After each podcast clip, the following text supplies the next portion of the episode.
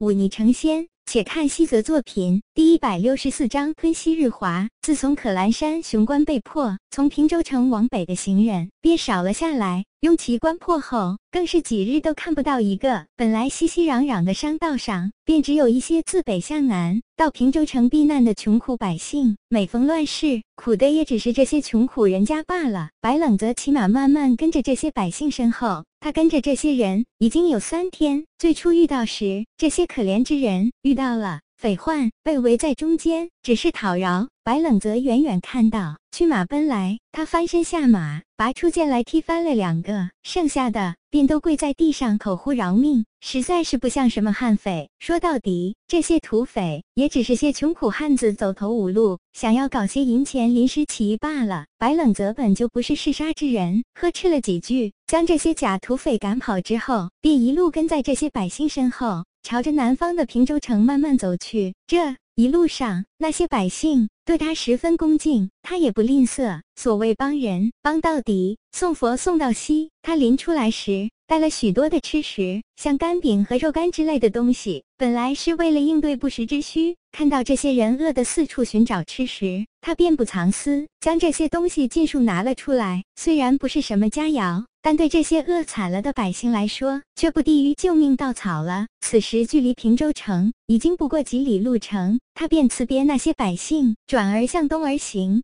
行出十几里，白冷泽一头扎进密林，突然开口道：“二白，那条画蛇尾呢？”笼子的兔子哈哈一笑，问道：“你怎知我没吃掉那条尾巴？”哼，白冷泽嘴角翘起，笑道：“当时我还真以为你吃掉了那条蛇尾，但后来却一直没见你实力有所提升。再加上你之前送我的那些毒液，哼，若你没有解除这毒液的方法，那头画蛇中了毒之后，我哪里跟喝他的血？所以你这段时间一定……”是将那条蛇尾藏起来，慢慢驱毒了，对不对？兔子也不废话，直接张开嘴巴。那条当日被韩秋潭斩断的画蛇尾，从他嘴巴里飞出，落在地上，居然还兀自挣扎扭动。小子聪明，本妖尊怎会做无准备之事？又哪里会独吞？这条蛇尾的毒已经驱散干净，血液归你，肉便留给我了。白冷泽面露喜色，伸手拍了拍笼子，笑道：“够仗义。”说完，他从怀中取出。一个小小的玉瓶，做事要去接妖穴，兔子却制止道：“这条画蛇尾颇为不凡，已经初具龙形。我猜测，你那条困妖浆就是被那化蛇用龙尾中的龙气搞坏的。”龙气，白冷则皱眉，他突然记起，当时韩秋潭也说过这个词。只不过，这龙气到底是个什么东西？居然连困妖浆这样的宝贝都能弄坏？龙气便是龙之气。二白解释道：“龙是一种很神奇的神物，形而随云，气而成雨。”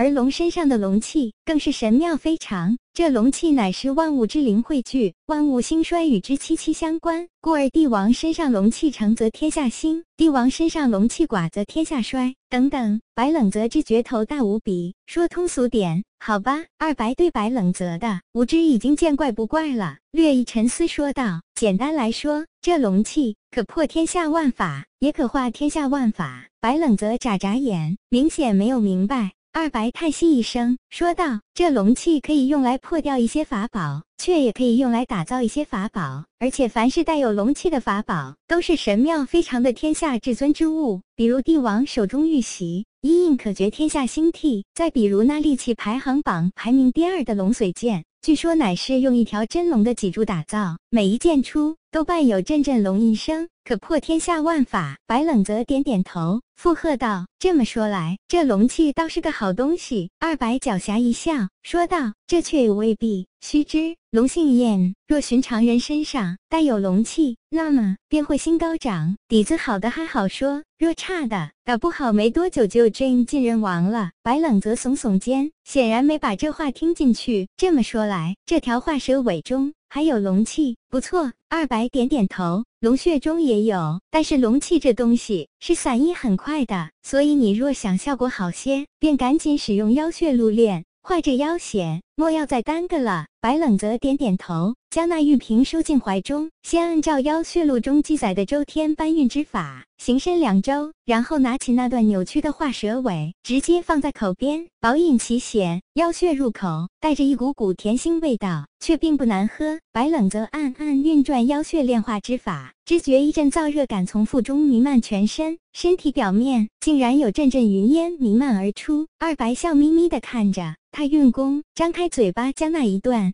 龙尾吸入口中，细细咀嚼，妖血慢慢炼化，化作一股沛然之气，游走在胸腹之间。因为这次使用的妖血乃是前所未有的强悍，而且还掺杂着龙。白冷泽不敢有丝毫大意，一面炼化妖血，一面观察着自己体内的动向。气在经脉中游走，愈来愈快，经脉也随之变得愈来愈粗。愈来愈坚实，而体表之上，一道龙形之气绕体而转，皮肤之上更是有着一片片细微的鳞片显现，周围云雾不散，反倒是愈来愈浓，到最后几乎看不到周围情况。兔子突然转头，看到白冷泽身体表面浮现出的青色鳞片后，微微皱眉。白冷泽对这一切都未曾发觉，他只觉得这次的妖血特别难以炼化，只是炼化大半。那炼化而的的气，便已经将自己经脉撑满。到后来，这股气被压缩向外膨胀间，更让白冷泽感到一丝隐隐的刺痛。某一刻，那股气凝实到一定程度，白冷泽突然感到后背之中某处一直以来的阻塞一下子被打开，接着便是天地之气涌入体内。天地之气入体之前，那些被压缩到极致的气，竟然慢慢凝实。化作涓涓细流，沿经脉缓缓而行。这一刻，白冷泽身周的雾气突然被一股狂风吹散，接着一道碧蓝色的澄澈光柱从白冷泽头顶一下子冲上九天云霄，吞吸日华。兔子脸色阴沉起来。若真是这样，这以后的路反倒更加……难走了呀！只因这吞昔日华的本事，乃是修习天妖道的上古大妖专属。这孩子难道也要走上之前那混蛋走过的路？兔子轻叹一口气，目光之中隐现悲悯之色。可是此时境况已经不同了啊！